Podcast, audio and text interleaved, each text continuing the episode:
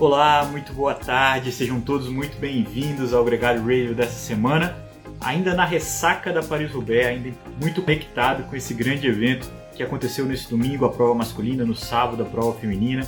Daqui a pouquinho o Nicolas Sessler entra aqui para conversar com a gente sobre o que melhor aconteceu, ele que também vem da volta da Turquia. Hoje começou o Tour dos Alpes com a participação do Vinícius Rangel, que inclusive entrou na fuga. Muito bem-vindo todos vocês aqui para a gente conversar um pouco sobre o que melhor rolou nessas principais competições. A gente teve na Paris-Roubaix a vitória da Elisa Longo Borghini, da Trek, e na prova masculina a gente teve a vitória do Dylan Van Baarle, da equipe Ineos, a cereja do bolo, como a gente colocou aqui no nome do episódio.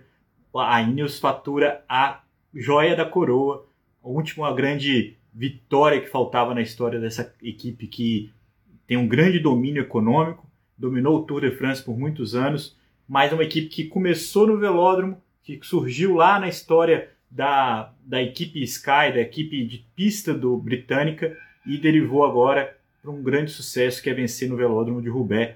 Uma vitória que o David Brailsford estava lá, super emocionado, abraçando o Dylan Lombardi assim que ele cruzou a linha de chegada. Então, vamos colocar o Nicolas Sessler nessa conversa para a gente começar o Gregário Radio.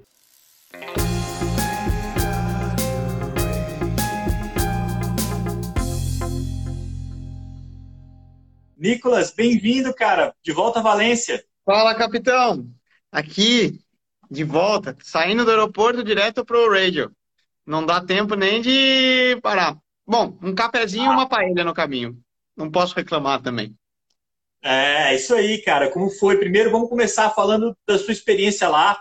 A vitória na classificação geral ficou com o Patrick Bevin, né, da Israel, mas uma prova que teve muitas é, emoções, algumas curiosidades. Eu queria até saber de você da, das estradas que vocês acabaram andando por lá, algumas coisas meio esquisitas.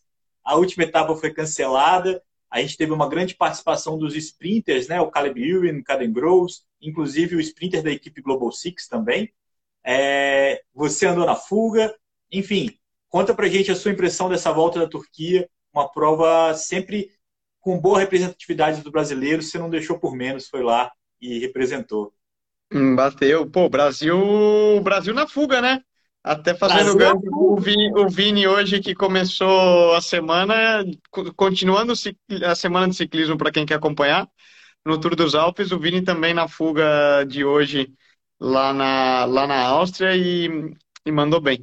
Mas vamos lá, falando de Turquia, exatamente, estou aqui chegando do, do aeroporto, ainda meio de ressaca, olheira, é, a prova acabou ontem, efetivamente, né? Foi uma semana inteira para quem acompanhou e foi muito legal. Uma prova com um nível de participação muito elevado, muito bom, né?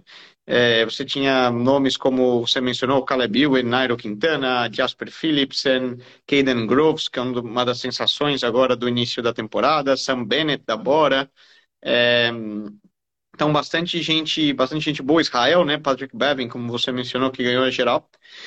E uma prova muito bonita. Pô, a Turquia, eu já tinha corrido em 2018, a Funvig tinha corrido, se não me falha a memória, 2017 ou 2016.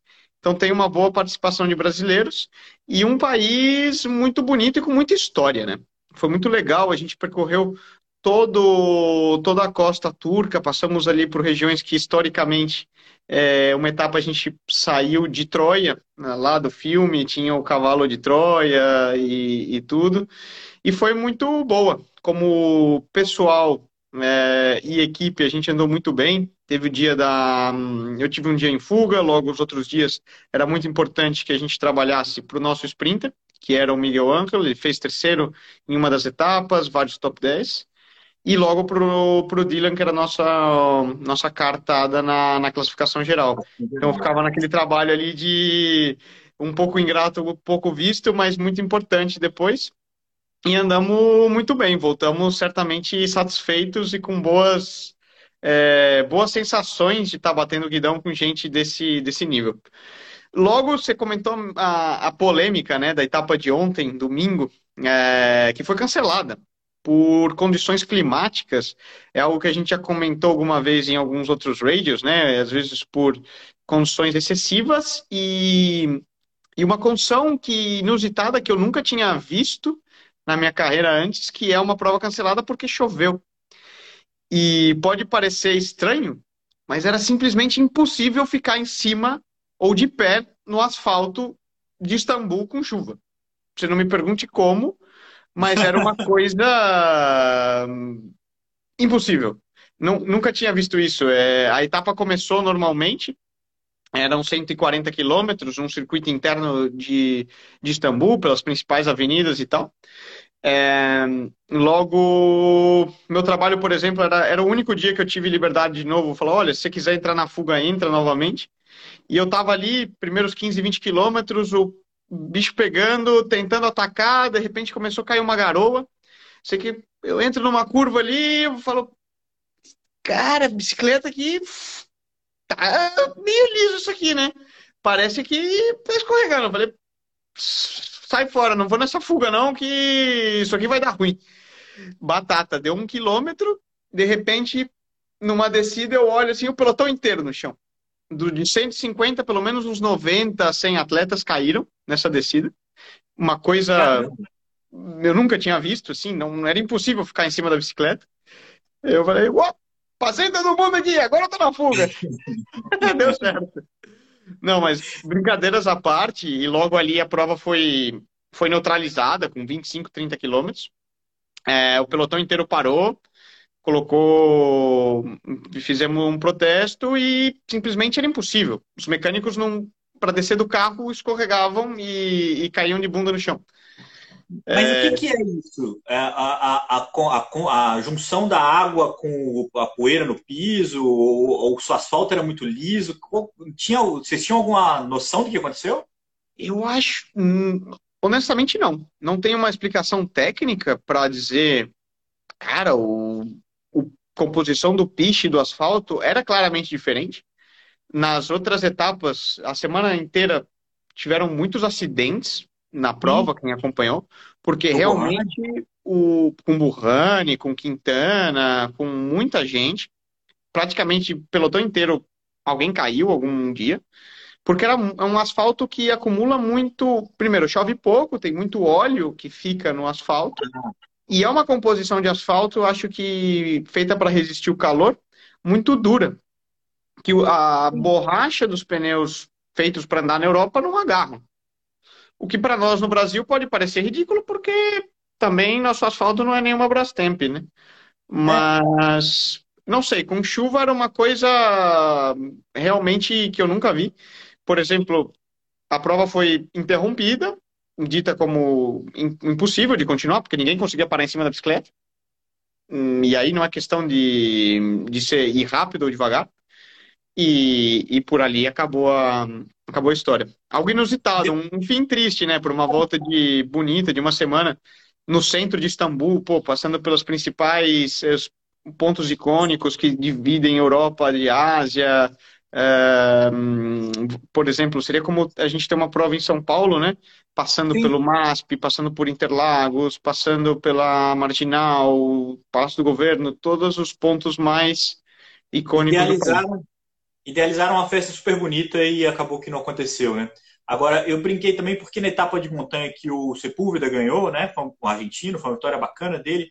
É, o asfalto também era muito ruim, né? Tinha muitos buracos e, e trechos de. Eu brinquei até que lembrava a minha cidade natal, lembrava Juiz de Fora, que também tem um asfalto bem ruim. Como você mesmo disse aí, a gente aqui no Brasil não pode falar muito mal, não. E depois viralizou um trecho que os ciclistas faziam uma curva e entravam num trecho de obra, assim uma galera de um lado da pista, o outro da outra. Foi meio caótico. Muita gente ficou impressionado com isso também por aqui. Agora, vamos dar sequência, Nicolas, porque você chegou em casa, chegou em Valência e não encontrou o seu companheiro de casa. Nicolas, o Vinícius Rangel está no Tour dos Alpes, uma prova que é ali no, no, norte da Itália, no Tirol, ali, né? E já na, chamava Giro de Trentino, em Trento. Chamava Giro de Trentino, agora chama Tour of the Alps. É uma remodelagem da, da, da marca mas não mudou muita coisa, muita subida. Uma, uma galera que está aí já afinando o passo para o giro e, e alguns ciclistas ganhando uma grande experiência.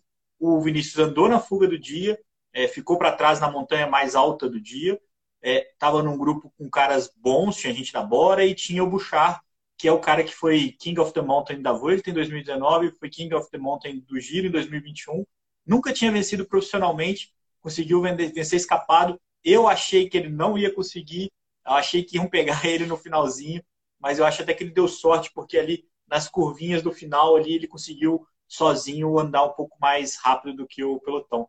É, fica um registro também, né, Nicolas, dessa participação do Vinícius. A prova continua, são mais algumas etapas, a gente vai monitorar aí esse desempenho do brasileiro, que já estreou na fuga. Ele tem uma energia muito boa, né, o, o Nicolas? É legal ah, você por ele. Né? Ine... Pô, inegável, né? Pô, Brazuca no, no pelote profissional, a gente tem que, tem que torcer. Ele estreou bem, pô, eu fiquei impressionado. Falei com ele depois da Amstel, né? Foi na, no final de semana passado. E ele, por exemplo, o simples fato dele ter concluído a primeira prova profissional dele, né? Como uma, como uma Amstel em Road Tour, já significa muito. E logo, agora ele teve uma semana de recuperação, treinou bem ao longo da semana e foi para o Tour of the Alps já com, com uma bagagem a mais. E sempre nos traz muita confiança como corredor você entrar numa corrida e, vamos dizer, mostrar presença. Porque muita gente fala, pô, saltar na fuga e tal, mas é um trabalho árduo. E, e traz visibilidade e traz presença, não só a nível pessoal, mas para a equipe. É, você sabe que é um sacrifício, que obviamente no teu resultado pessoal você se impacta ao sair uma fuga, mas é uma presença muito importante à, à equipe.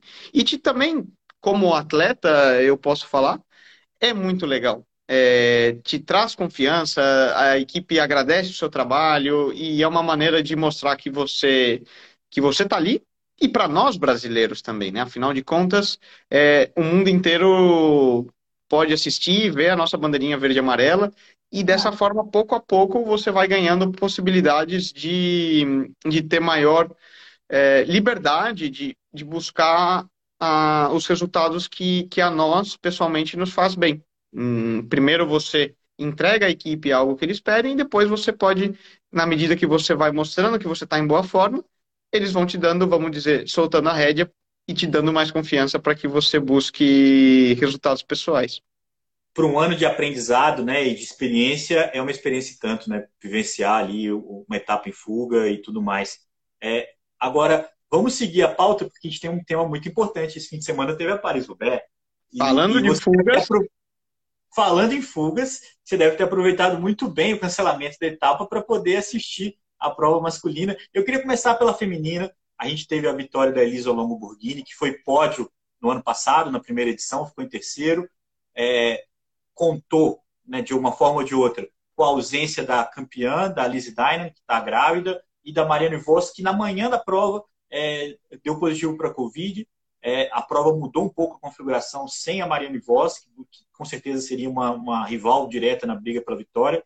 Monopolizou a disputa entre a SD Works e a Trek nesse caso, Nicolas, a Trek estava com um time imbatível, era muito difícil imaginar. Eu estava vendo até o review do Cycle Cosmos sobre como a prova foi vencida, e era impressionante que os momentos chaves da prova você tinha ali uma série de ciclistas da Trek eh, nas principais ações. A Lotte Kopeck, atual campeã belga, que venceu é, Estrada Bianchi, venceu também Flandres, estava ali na briga, estava ali é, perseverante, tentou um ataque, tentou a fuga, mas o domínio da Trek foi muito. chamou muita atenção. Quando a Longoborghini foi embora, a prova estava tava dominada por elas. Né? Sim. E fazendo uma correlação, o mesmo a gente pode dizer para a prova do masculino. Sim, quando é, você analisa. É, é esse mesmo. E a gente vai chegar lá, mas, pô, você definiu perfeito é, é, algo que a gente comenta muito e eu falo muito na hora do, que a gente tem que assistir uma prova, é, é a questão do trabalho em equipe. E um trabalho em equipe não é simplesmente é, você andar com material melhor, você ter bons atletas que trabalhem para você. Mas muitas vezes, em determinados momentos estratégicos, como é Rubé, é, o fato de você ter vários atletas de uma mesma equipe com potencial de ganhar a prova beneficia a todos que pertencem àquela equipe. Na medida que você tem diferentes cartas a, a jogar. Você pode, por exemplo, deixar que um companheiro ataque e você olha para o lado e fala: Olha, eu vou na roda. Se você quiser, você vai buscar meu companheiro. Se ele não buscar meu companheiro, bom para mim. Meu companheiro ganha. Se ele buscar, bom para mim também. eu vou aqui, levo um rolê grátis na roda sem ter que fazer muita força. Quando buscar meu companheiro, ataco eu. Se e não adianta ficar bravo, né, Nicolas? Isso é do jogo, né? São, é, faz parte do jogo. Importância de uma equipe bem formada e uma, um trabalho coeso. É, gente, muita gente tem questionado a coesão do trabalho da ST Works, porque é um time com muitos bons nomes, mas que não tem conseguido trabalhar como equipe, tem tido dificuldade em alguns momentos é, das provas, é, tem sido questionado. Agora, a Trek, nesse final de semana específico. Peraí, né? A gente fez um radio, desculpa interromper, mas a gente fez um radio duas semanas atrás falando da maestria que eles fizeram em Flandres. Então, que foi justamente eles conseguiram aplicar essa estratégia. Exato, e quando dá certo. E, e a Trek estava sendo questionada, né? É, não, não teve lá o seu papel. Nesse caso, eles foram muito, muito. A Trek foi muito feliz nessa, nessa entrega é, de, de, de, taticamente controlar as principais ações. Né? Deu tudo certo. Deu porque certo. É, um, é um outro ponto, Nicolas, porque na Paris-Roubaix não adianta você ser só o mais forte, você tem que contar um pouco de sorte, você tem que contar um pouco. É, a, acontece muita coisa, né? Fura muito pneu, tem muito tombo, às vezes o tombo é na sua frente, às vezes o tombo é da torcida. É, é, enfim, uma série de nuances. Quando você tem mais de uma carta para jogar, você também consegue recorrer, né? A, a, essa é uma coisa que já pode até começar a entrar na prova masculina, é, porque então a Elisa Longoborghini ganhou a vitória na classificação, campeã da, da Paris-Roubaix. A, a Lotte Kopeck ficou em segundo, bateu o sprint ali, onde tinham outras duas ciclistas da Trek. Em segundo, em terceiro lugar ficou inclusive a companheira de equipe da Elisa, a Lucinda Brand, ficou em terceiro. Duas ciclistas da Trek no pódio. A Van Dijk também chegou ali no grupo principal. É, mas enfim, ficou é, esse o cenário, essa classificação final ali dos três primeiros colocados. No, na prova masculina, a gente teve uma situação similar. Acho que a diferença foi que a Ineos colocou o, o, o, o ritmo da prova, colocou as cartas na mesa ali muito cedo naquela quebra do pelotão, né, Nicolas? Ali foi uma cartada genial, né? É. Bom, vamos passando para a prova masculina um pouco o que foi o decorrer da prova. É, em maneira geral, o Rubens corre, Leandro, é uma linha praticamente reta, né?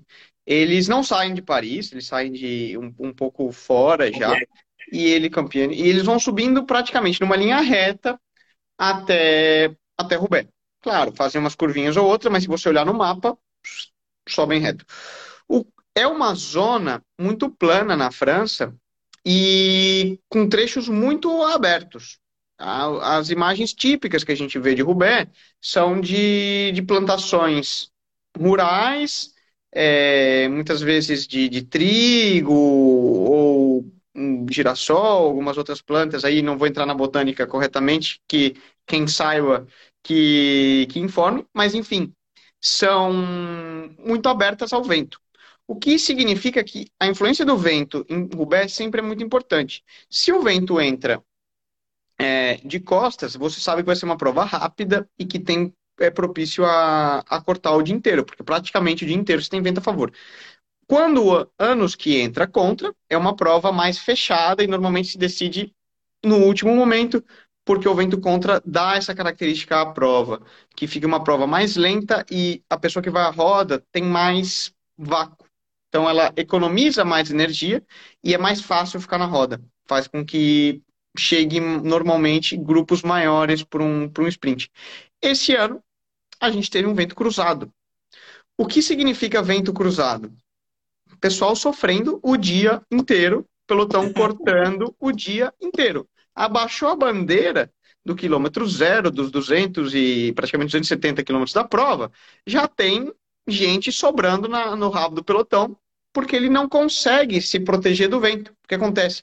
A característica do vento cruzado é que você, dentro do pelotão, não consiga economizar tanta energia é, como num dia com o vento contra, que você vai quietinho ali atrás do, do pelotão e você está bem tapado, vamos falar. O vento cruzado faz com que, por, independente de onde você esteja no pelotão, você esteja é, tendo que fazer força, vamos falar. Aí entra o poder de, um, de uma equipe bem trabalhada. Foi o que a Ineos fez. ela se aproveitou de um momento onde tanto o Vanderpool como o Van Aert, que eram os favoritos da prova, estavam um pouco mais tranquilos ali no fundo do pelotão. Aceleraram já, ainda faltando mais de 200 quilômetros. Conseguiram dessa forma, no vento cruzado, já criar uma primeira seleção, que a gente poderia chamar já de um primeiro corte, mais do que uma fuga, onde tinham ali 40, 50 caras. E o que eles fizeram? Bom, já que hoje o dia está inteiro dia com vento cruzado, vamos para a ponta e, filhão, vamos moer. Porque quem tiver lá atrás vai estar tá fazendo força igual. E vai ser um, uma briga de gato e rato o dia inteiro. Foi é. assim a característica do, do dia. E o legal é que o, o, o gato era o segundo grupo, tava o Vanderpool, tava o Van Aert, tava uma galera, o Kang, tava uma galera que era favorita para a prova. E no grupo da frente tinha cinco, sete ciclistas da Ineos e, e, entre eles o Filippo Gano, o Dylan Van Barley, alguns caras que a Ineos tinha como aposta. Eu acho que essa é a conexão feminino. Na, na Ineos dessa edição da Paris-Roubaix, vários ciclistas tinham ali a, o panache para tentar brigar pela vitória. E, e, isso foi preponderante, inclusive, no momento do ataque decisivo, é, o, o, Van deu na cabeça depois de um ataque do, ben, do Bentana, que foi neutralizado, e ele foi e deu o ataque na sequência. Então, essa foi a sacacidade da Ineos que teve essa possibilidade, ao mesmo tempo que a Ineos também sofreu os mesmos problemas dos outros ciclistas, o, o, dos outros times. Né? O, o Filippo furou várias vezes, o Chiato também teve problema mecânico. Essas coisas aconteceram, mas eles tinham ali algumas possibilidades é, nesse contexto. É, uma outra coisa que era importante, Nicolas, e aí fica a informação de que foi a, a Paris-Roubaix mais rápida da história, é, tinha o Mohoric na fuga. O Mohoric é o cara que ganhou o Milão-São Remo e estava ali numa fuga com três, quatro ciclistas há algum tempo, e aquilo ali foi variando ao, ao, longo da prova, mas era uma fuga que não podia deixar passar o tempo todo. Então, colocou o pelotão, os grupos, em tensão o tempo todo. Quando esses grupos se juntaram e ficou ali um grupo de favoritos é, reduzido, a gente tinha uma outra sequência de, de, uma outra dinâmica de prova, mas continuando com uma fuga perigosa. Então, o vento, o piso, a condição tática, tudo tensão o tempo todo, o tempo todo, com muita tensão. É, tem gente falando do problema do Laporte, o Laporte também que estourou a roda dele é, bizarramente. A, a, Jumbo não conseguiu fazer uma estratégia de prova, acho que esse é o fato. É, eles sobreviveram nessa prova. É, Sim, eles foram pegos desprevenidos de largada. É, Vamos dizer, exato. como num jogo de xadrez, eles perderam a rainha numa bobeada na abertura. Eles deram uma jogada errada ali, pum, tô sem a rainha. Eita, vou ter que ir no contrapé aqui, vendo o que dá até o, até o final. Nesse ponto, Leandrão, destacar o trabalho de uma peça fundamental da Ineos, que foi o Kwiatkowski é um cara, eu gosto de chamar muita atenção para quem assiste as provas e, e, quer, fiquem atentos sempre que a prova põe complicada o olho e a capacidade que o Kwiatkowski tem de controlar o pelotão e saber os momentos corretos. É, aquela etapa que o no Tour de 2020, que também rolou um vento cruzado, é, que selecionou e colocou o Roglic e até tomou tempo o Pogacar naquele tour, é, que eu lembro que cortou. Você via quem abriu o, o abanico, que chama, né? Que seria quem abriu o leque ali para fazer o corte no vento cruzado, Kwiatkowski. Em todas as vitórias de monumento, né? Esse dado do Twitter teu. É, a Ineos tem três vitórias em monumentos, somente na história da equipe. Nas três vitórias, o Kwiatkowski estava presente. É, esse, esse, é um, esse é um dado importante, inclusive a gente entra para uma, uma, uma, parte um pouco mais filosófica dessa conversa. Porque o Chiato é, tem a vitória na Milão São Remo, participou da vitória do Pouso na Liège-Bastogne-Liège e participou agora dessa vitória do Dylan Van Baarle na, na Paris-Roubaix. É, e aí, a gente tem que falar da Ineos Sky, que dominou o Tour de France durante oito temporadas. Só teve o 2014 que o Froome caiu e que o Nibali ganhou mas é um projeto que deu muito certo no Tour de France, que é a principal prova do ciclismo, e é um projeto que não conseguiu emplacar a mesma coisa nas clássicas. E por muito tempo ficou a impressão de que eles só focavam no Tour, não focavam nas clássicas. Mas você pensar que a equipe surgiu em 2010 com o pódio do Flecha Sky na, na Paris-Roubaix. Depois eles tinham o Bolsonaro, depois eles tiveram o Stanner, depois eles tiveram várias tentativas de ter bons ciclistas de clássicas. Obviamente que a vitória no Tour levava todos os holofotes e a coisa se conduziu nesse caminho. Mas a minha pergunta para você é a seguinte: o Kiato chegou na Ineos como um campeão mundial, um potencial ciclista de clássicas, um cara já consagrado, e se, se encarregou como um gregário. Muita gente achou que ele se encolheu como gregário na, nesse contexto da Sky. O Bombard chegou na Sky, na Ineos já, depois de duas temporadas na F Education, onde ele brilhou tanto em Roubaix quanto em Flandres. Ele era um cara de clássicas. E ele trabalhou muito. Ele foi o melhor ciclista da Ineos na Paris-Roubaix de 2019, na Paris-Roubaix de 2018. É, não foi suficiente para brigar pela vitória, mas estava ali representando como melhor resultado. É, o ano passado ele ficou fora do tempo limite. É, o Moscon, que teve a chance de vencer a Paris-Roubaix ano passado, não conseguiu. Mas o fato é, um chegou como uma grande estrela e, e, trabalhou muito como gregário e tem essa mentalidade de capitão da equipe que você acabou de falar. O outro chegou como um potencial líder de, de equipes e aceitou um papel é, de gregário na Ineos até ter essa chance da vida dele que ele teve agora, é, segundo na, em Flandres, primeiro em Roubaix. É, essa questão do cara aceitar ir para Ineos e, e, e, trabalhar pela equipe, esperar a oportunidade, você acha que ela é mal mal dimensionada, mal avaliada? Assim, vale a pena ser um gregário da Ineos e esperar essa chance? Eu não sei se eu consegui falar o que eu queria dizer, mas é, é porque tem muitos fatores. Muita gente acredita que o cara se encolhe quando vai para Ineos, entra numa sombra. E, e, e, nesse esse contexto a gente viu um cara que realizou o sonho da carreira dele. Sim. Vamos ver. Eu acho que tem uma, uma situação que a Ineos está passando por uma mudança de gestão empresarial e estratégia de negócio.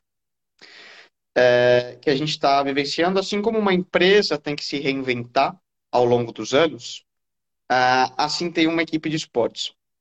Eles tiveram muitos anos em que eles trabalharam é, da maneira Sky e que eles tinham o melhor ciclista de volta, que era ou Bradley Wiggins ou Chris Froome, e eles eram dominantes. É, logo veio o Bernal, né? A gente já falou disso no programa da semana passada. É. Eles e eles podiam jogar a cartada deles de que o modelo de negócios dele, deles era ganhar o Tour de France e o sustento da equipe vinha de aí. E eles faziam isso bem. E eles sempre ganhavam. Nota 10. O que acontece? Assim como no mundo dos negócios, no mundo do esporte dá voltas.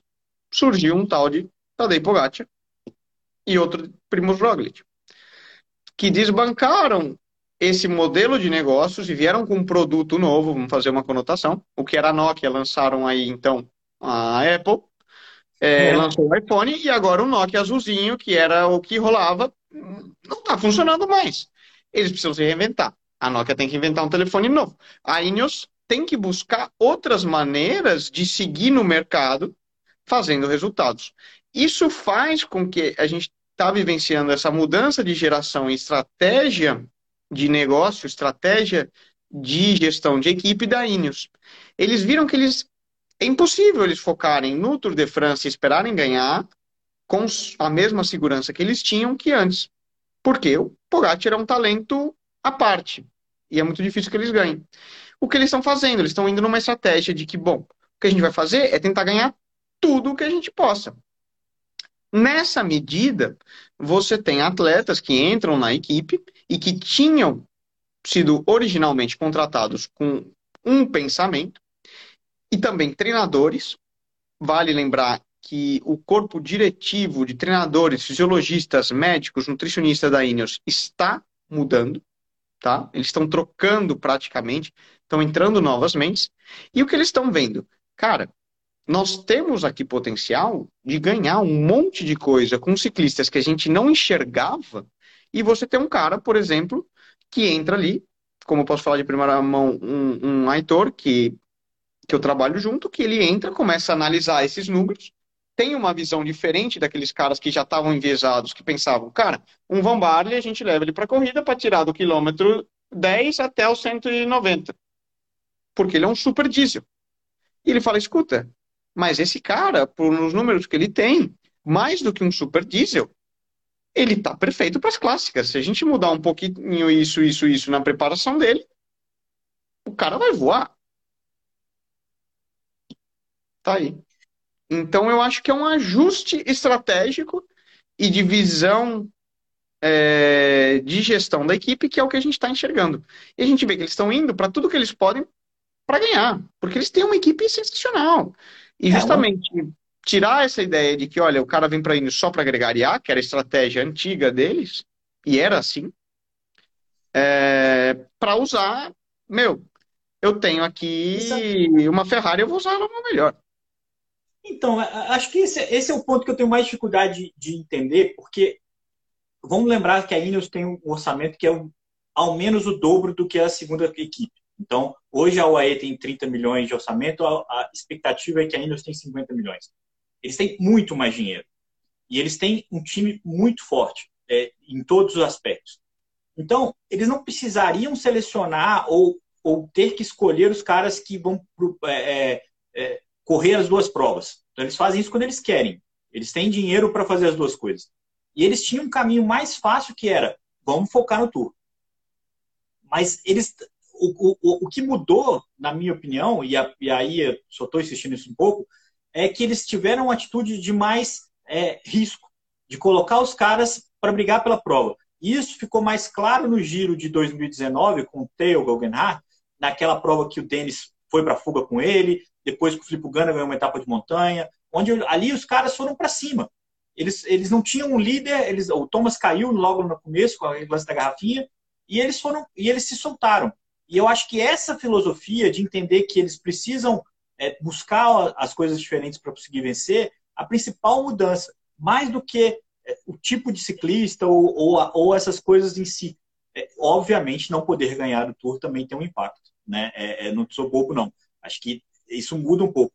Mas eles estão ganhando um monte de coisas. Né? O ano passado eles ganharam várias voltas de uma semana, é, ganharam alguns outros, outras provas importantes. Esse ano eles fizeram essa mudança, trouxeram inclusive um sprinter de volta, né? o Elia Viviani. Eles passaram algumas temporadas sem sprinter trouxeram de volta um cara para ficar ali nessa busca dos sprints.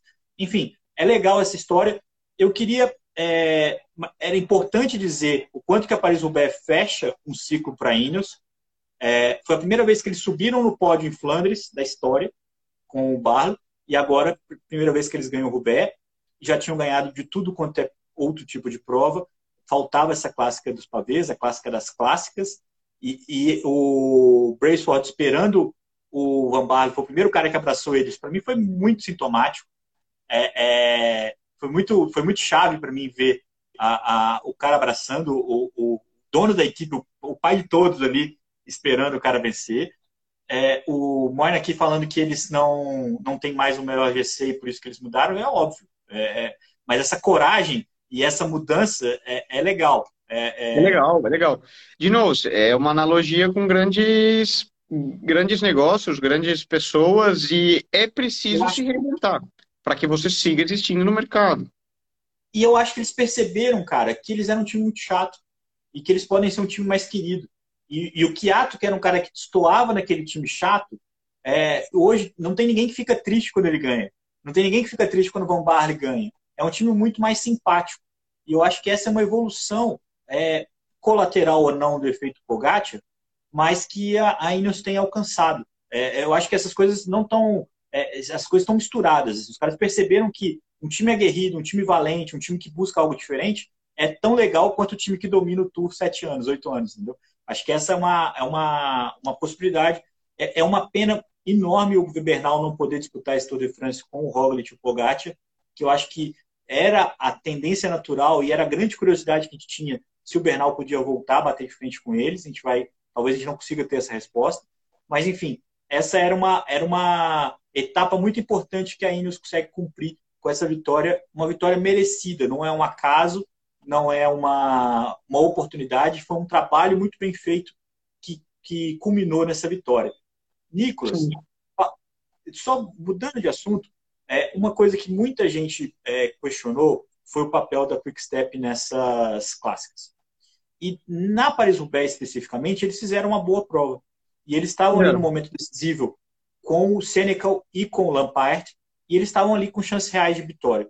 A coisa se selecionou, teve o, o contra-ataque do Mohoric, enfim, é, o, o, o, Lampard saiu em fuga ali, a, a perseguição do Van com uma chance real de pódio. E ele trombou com o, o torcedor. Um tombo que, aliás, foi um alívio saber que ele voltou a pedalar, porque ali, para mim, na hora que ele caiu de costas naquela pedra, eu falei, putz, danou-se. Muita gente entende que aquilo foi uma, uma, uma atitude exagerada do torcedor. Muita gente entende que o Lampaert se arriscou ao sair da, da do pavê para pegar um Não. trecho de asfalto e ali aconteceu. Qual é a sua opinião? Maneira nenhuma. É, minha opinião é que assim como, por exemplo, no, no corrido na Turquia, é, os ciclistas profissionais estão ali para dar um, nós estamos ali para dar um show, de certa forma. Você está ali fazendo o teu trabalho. É, o trabalho do Lamparts é correr de bicicleta e o trabalho de um ciclista profissional é correr de bicicleta. E condições de segurança e, e que você tenha isso é, são necessários. Da mesma maneira que você não quer ir ao teu trabalho e que não sei, um operador de fábrica trabalha uma máquina que corta a mão dele cada. Hum, pelo menos uma vez por mês tem um funcionário que corta a mão, a gente não quer cair.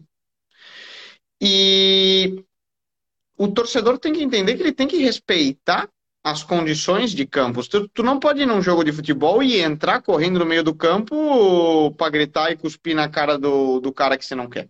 Isso não é, não é bonito. Então, e o que o Lampard fez é perfeitamente normal.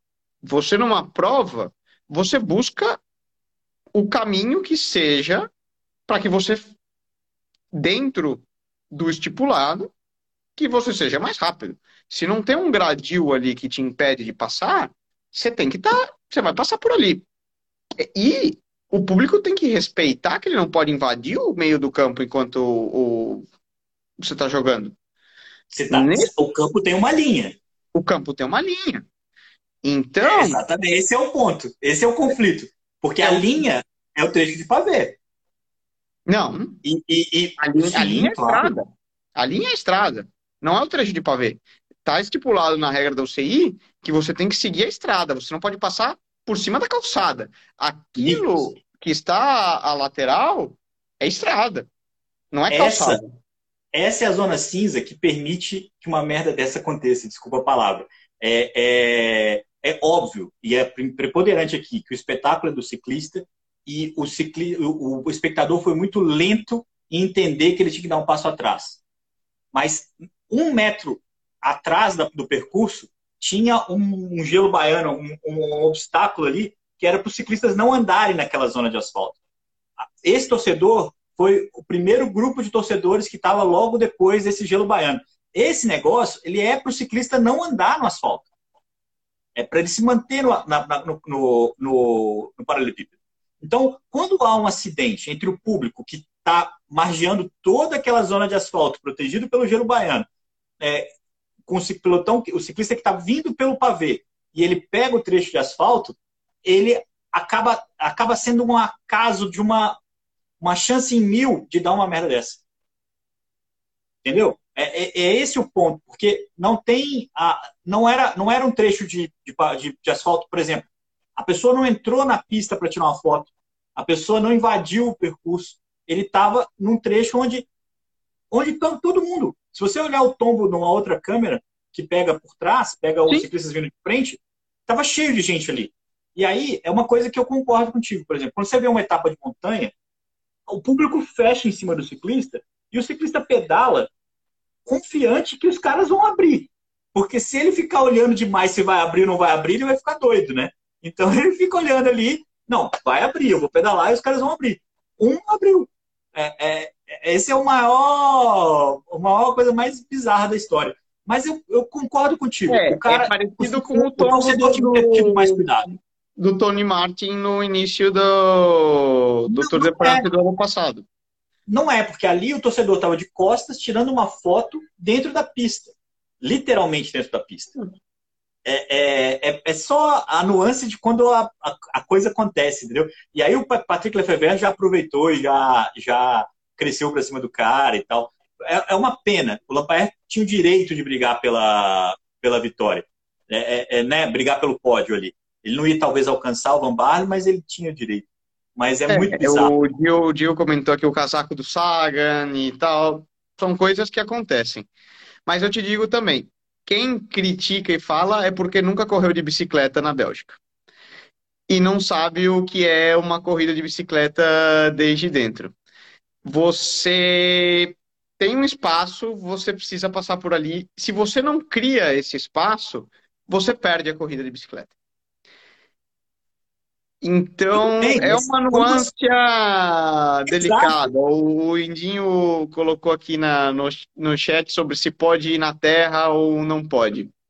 De novo, quem nunca correu de bicicleta na França ou na Bélgica, sabe que, amigo, de vez em quando você tem que encontrar, passar voando por cima do pelotão. Porque senão, você fica para trás. Nico, aí que tá. Você tá, numa, você tá numa pista como aconteceu muitas vezes na Bélgica. Os caras passam pela calçada, é, ou porque embolou, ou porque. Se a câmera pegar e alguém quiser te punir, você tá ferrado. A Elisa Balsamo foi desqualificada da Paris-Roubaix, pegou a caramanhola, não porque ela pegou a caramanhola, porque ela foi filmada pegando a caramanhola. Porque se ninguém filmasse, ninguém pega. Então, essas coisas fazem parte do risco. O ciclista que busca o melhor espaço, o extremo, o, o Matej Mohoric, outro dia, ele estava numa fuga que ele fez a curva para a esquerda. Bom, foi na própria parte do pé, pelo amor de Deus. É, e ele, ele... saiu por fora ali. Deu aquela saída Não, naquela. Ele, ele passou o meio-fio, ele passou o meio-fio, mas o pneu dele e o meio-fio estavam ralando. A roda dele deve ter tido um, um ralado ali. De tão absurdo que ele passou fora. É o risco. É, é, quando você passa muito perto do torcedor, você corre o risco de pegar o casaco. É, é, um, é um imbecil o cara que põe o casaco dele no gradil? É mas é, é, e, e, se move, assim como o cara que tira foto. Mas é, o cara que tira foto, ele sabe que ele está é, fazendo uma bobagem. O cara que está com o casaco no gradil, ele pode não ter se atentado para o tamanho da bobagem. Mas, enfim, é uma, é uma. Eu queria saber a sua opinião, e eu concordo contigo. O, o Moira está tudo super feliz aqui. O Moira tem uma foto dele abraçada com o Renko e com o Lampaert, então ele está aqui numa defesa é, que, o, que o cara foi o principal responsável por tirar o Lampaert do pódio. Eu acho que ainda tinha muita variável para o Lampaert confirmar o pódio dele. Então, só confirmando, o Lampaert não ficou no pódio, o Quickstep não ficou no pódio, o pódio ficou em segundo lugar o Van Aert, em terceiro o Stefan Kang, em quarto ficou o Mathieu Van Der Poel, que ressuscitou na prova. É, ele, na hora que o Van, o Van Aert atacou, ele não teve força, mas depois ele se reencontrou e foi buscar. E em quinto ficou o Matei Mohoric, que mereceu esse quinto lugar, merecia até um lugar melhor, porque foi um cara muito valente ao longo da prova. Fala aí, Nico. Foi. Não, eu acho que o pódio, o resultado final de Roubaix não é, sempre é merecido. Lampard ou não, eu, o, o Indinho resumiu perfeito. Cara, parte do jogo, você... Lampard não estava errado de se jogar ali. O torcedor foi um tremendo do imbecil. Agora, você também, na hora que você passa o pelotão cruzando, você sabe que você pode furar, você sabe que você pode cair, você é parte do risco. É... Exatamente. E para ganhar a corrida de bicicleta, quem não arrisca não petisca. Então, faz parte. Resumo da ópera. O torcedor foi um tremendo do imbecil. Espero que sirva para que respeitem mais. Mas, para ganhar corrida de bicicleta, você tem que arriscar. Quem arrisca cai. Então, coisas do jogo é, e segue, segue o jogo. E, e, depois, não adianta chorar e não, ninguém vai mudar o resultado por causa disso. É, caiu, perdeu o pódio, foi, não foi, não tem como, não tem como saber. Exatamente, eu acho. Não, eu acho que eu acho só que a única, a única, o cara foi imbecil. Não tenho dúvida que o cara foi imbecil. Mas o, o, o Lampaert se, se correu risco quando, passa, quando ele pulou ali para a lateral. Acabou, eu não quero mais discutir isso. Eu acabei de falar uma bobagem falando que o Vanderpool ficou em, em quarto, ele ficou em nono. Então vamos confirmar aqui a classificação. É, obrigado pelo amigo aí que falou, me pegou aqui emocionado. Mas é, em quarto lugar ficou o cara que ficou na fuga com o Mohoric boa parte da prova, fez a prova da vida dele, o Tom Devrian, da Intermarché. Aliás, uma informação importante que a Intermarché colocou uma galera entre no, no top 20, colocou também o, o Christoph, o, o Taco Van der Horn, fez uma grande prova e nem, nem levou o Guirmaio, Nicolas. Nem levou o Binion, que estava descansando em casa, mas fizeram uma boa prova também. É, outro componente de conhecimento local, é, que a gente já comentou em outras, quando a gente estava começando as clássicas, a importância de conhecer o terreno. E por vezes sorte também, né? A gente falou do que é preciso para ganhar corrida de bicicleta, além de arriscar, boas pernas, etc. Às vezes o componente sorte é, é. é muito importante. Só para a gente começar aqui aos finalmente, essa semana a gente tem na quarta-feira Flash Ballon e no fim de semana, no domingo, a Liège, Baston Liège. É, lembrando que esses dois eventos fazem parte da, das, da Triplet Ardena, né, da, da, da, Trinca das Ardenas, que começou na Mistel com a vitória do Chiato. É, na quarta é o tradicional Murduui, para delírio do Moina, que está aqui com a gente participando, que ele adora esse finalzinho. É uma prova emocionante. E, o e também vai ser a pode vez... ligar os últimos 8 quilômetros. 8 quilômetros.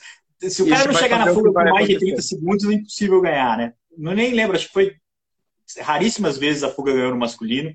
E, e no feminino, Nicolas, vai ser a primeira vez depois de sete vitórias consecutivas da Ana Vanderbreggen. A gente vai ter uma nova campeã na Flash Valone dessa quarta-feira. É, e no domingo a gente tem a Liège, aí sim, uma prova bem mais robusta, né? A prova mais Dinâmica. antiga das classes. Muitas vezes ganha um cara que disputa a grande volta, né? O atual campeão é o Tadej Pogacar, por exemplo. E o, o campeão do ano anterior, o Primus Roglic, passou, não vai correr essa prova porque está machucado, está se recuperando, vai se concentrar na recuperação, acende aqueles alertas de pânico, né, Nicolas? Da preparação de um, de um ciclista de grande volta. Para o Tour de France, é quando ele não participa. Lembrando que Liege, para a galera que pode se lembrar, foi aquela que o Olá Felipe fez aquele papelão de levantar a mão antes da meta e justamente o Roglic furou ele, já com a camisa de campeão do mundo, né, no ano da pandemia. É uma prova muito legal de assistir também e sempre bem previsível quem vai ganhar ali o, o sprint uphill, né? O, o Moina já sabe quem vai ganhar a Liège, para ele já está tudo pronto para o Renko ganhar. Então, para ele já tá, é só esperar Sim. o dia. É. E a diferença da Flash para Milão São Remo, para o corneta do, do Gil Santana, que está comentando aqui também, é que na Milão São Remo você não sabe o que, que vai acontecer. Na Flash falando, você sabe que você tem dois ou três que vão ganhar.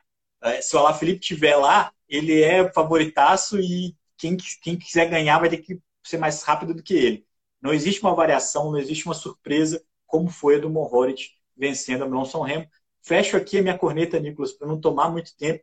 Esses haters aí que ficam me cornetando na, na, nos comentários, mas são grandes amigos, fazem parte da brincadeira.